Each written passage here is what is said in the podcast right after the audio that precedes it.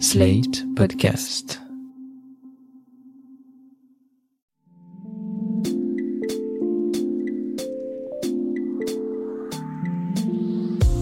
Salut et bienvenue dans cette Tourne par le podcast qui répond chaque semaine aux questions que vous vous posez. Quelles que soient vos interrogations dans votre rapport aux autres, au monde ou à vous-même, vous les partagez avec nous et Mardi Noir, psychologue et psychanalyste, va tenter d'y répondre. Salut Mardi Noir. Salut Christophe. Pour ce premier épisode de cette tourne par rond, une question que beaucoup de lecteurs et de lectrices de Slate nous ont posée. Faut-il avoir un problème pour aller voir un psy? Franchement, Christophe, évidemment, euh, même deux ou trois problèmes, ne soyons pas radins. En fait, cette question me fait marrer parce que ça sous-entend qu'on irait voir un psy comme ça, pour le plaisir de se connaître, qu'on dépenserait cet argent par pure démarche philosophique. Ça me fait penser à ces personnes qui voudraient que tout le monde consulte, comme si elles étaient dégoûtées d'être les seules à mettre du fric dans cette activité.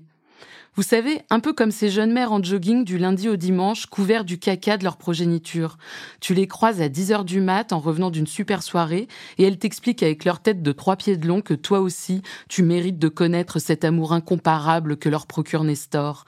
Mais je sais pas, assume ta vie. Pourquoi tu veux que moi aussi j'achète des pilou-pilou confortables et un tire-lait? Pour les psys, c'est pareil. Arrêtez de vouloir que tout le monde y aille. Et si vous n'avez pas de problème, n'y allez pas en plus d'encombrer le système de soins, vous ne tiendrez pas longtemps. Il est vrai que toutes celles et ceux qui consultent le disent, voir un psy, c'est pas vraiment un loisir. Il faut en avoir sacrément envie pour commencer et pour tenir dans le temps. Les obstacles sont nombreux. D'abord, avoir un problème, ça ne signifie pas forcément de savoir le faire dialoguer avec des souvenirs ou des actions actuelles ou passées. C'est une difficulté qui peut décourager. On a la flemme, on y va en traînant des pieds, on lance au psy, j'ai rien à vous dire aujourd'hui. Il y a aussi la question de l'argent. Consulter, ça coûte cher. Tout ça, ça peut être de vrais obstacles, des raisons légitimes, mais il faut garder à l'esprit que ça peut être aussi des marques de résistance. L'inconscient du patient se défend face à l'analyse. Donc, si je vous suis, il faut, un, avoir un problème, deux, une motivation ou une force suffisante pour dépasser les résistances, et puis, je pense aussi qu'il faut être prêt à parler. Oui, c'est mieux. Étonnamment, certains chez le psy n'arrivent pas à parler, comme si la scène particulière que constitue le cabinet était trop impressionnante. Car rien n'est blabla ici, tout y est pris comme un acte de parole. Se laisser aller à cette parole demande de l'engagement et du courage. Un jour, un patient m'a dit Je ne comprends pas. Quand je le dis dans ma tête, c'est très clair, mais ça ne sort pas comme je veux. Au fond, il sait que sa parole va le bousculer, le bouleverser, produire des effets. Et s'y confronter peut créer de la jubilation, mais ça peut aussi épuiser. Et ça ne dure pas que le temps de la séance. Les effets se prolongent en semaines, ça revient en rêve, dans les discussions avec les autres, dans les moments de solitude. En fait, voir un psy, c'est un travail pour le patient, et en plus, c'est lui qui paye. Un travail coûteux, donc autant pour le patient que pour euh, son porte-monnaie. Est-ce que c'est pour ça que Freud parlait de la psychanalyse comme d'un dernier recours? Oui, on va prendre un exemple. Imaginons quelqu'un d'anxieux qui a de temps en temps des moments de stress qui le handicapent. Il en parle d'abord à quelques potes, on lui conseille de faire du sport. Lui, bon élève, il le fait, mais ça continue.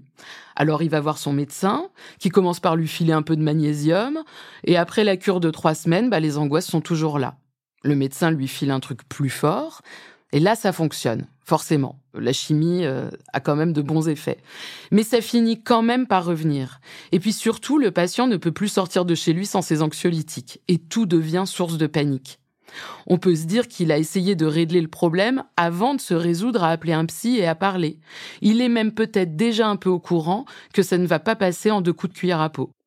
C'est pour ça que Freud parler de dernier espoir, comme si les sujets avaient tout essayé, tout envisagé avant de se résoudre à s'orienter vers cette technique. Une sorte de plus rien à perdre qui permet de libérer sa parole, et encore, comme je l'ai dit avant, même dans ces cas, les résistants ont la vie dure. Et tout ça juste pour vivre normalement. Oui, alors ça va peut-être vous décevoir, mais Freud rappelait régulièrement qu'un tel travail n'avait pas vocation à produire des surhommes, mais des personnes qui fonctionnent normalement, à savoir comme ceux qui se débrouillent à peu près, comme ceux qui n'ont pas besoin d'un psy et dont les problèmes ne se fixent pas dans le temps. Si vous pensez que la consultation va vous mener vers un petit nuage de bonheur dans lequel vous flotterez pour l'éternité, vous vous trompez lourdement. Vivre n'est simple pour personne, mais certains s'en sortent mieux que d'autres, c'est comme ça. Donc vous dites à nos auditeurs qu'il faut oublier d'aller voir euh, un psy avec l'idée de devenir un être au-dessus de la mêlée. Ce serait une erreur. En tout cas, si c'est votre désir, tournez-vous plutôt vers une formation de ninja. Peut-être faites du Krav Maga ou devenez gourou ou lisez du développement personnel, puis ouvrez une chaîne YouTube pour prodiguer au reste du monde vos conseils. Quand j'ai le malheur de dire en soirée que je vois un psy, on me conseille de lire les quatre accords Toltec ou les cinq blessures qui empêchent d'être soi-même. Avec cette promesse un brin flippante, j'avoue que je vais enfin me diriger vers la lumière. Eh ben, vous savez quoi? Je les ai lus et le monde est toujours aussi sombre. On s'en épargnera donc la lecture. Merci beaucoup. Non, mais je n'ai rien contre toutes ces illusions. On peut être un surhomme bodybuildé tout fêlé et aller voir un psy, mais le travail que vous mènerez en séance n'a rien d'une surhumanité. Au contraire, l'idée est d'y déceler ses manques, ses angoisses, ses ratés. Le but n'est pas de devenir une meilleure personne ou une meilleure version de vous-même, mais bien d'y attraper furtivement ce qui nous cause et ce qui cause notre désir. Ce n'est que ça et c'est déjà énorme. Bref, ça coûte cher juste pour vous permettre d'être en vie. Merci Mardi Noir. Je rappelle à nos auditeurs et auditrices qui peuvent nous écrire, vous écrire à l'adresse mardi.noir@slate.fr pour vous poser leurs questions.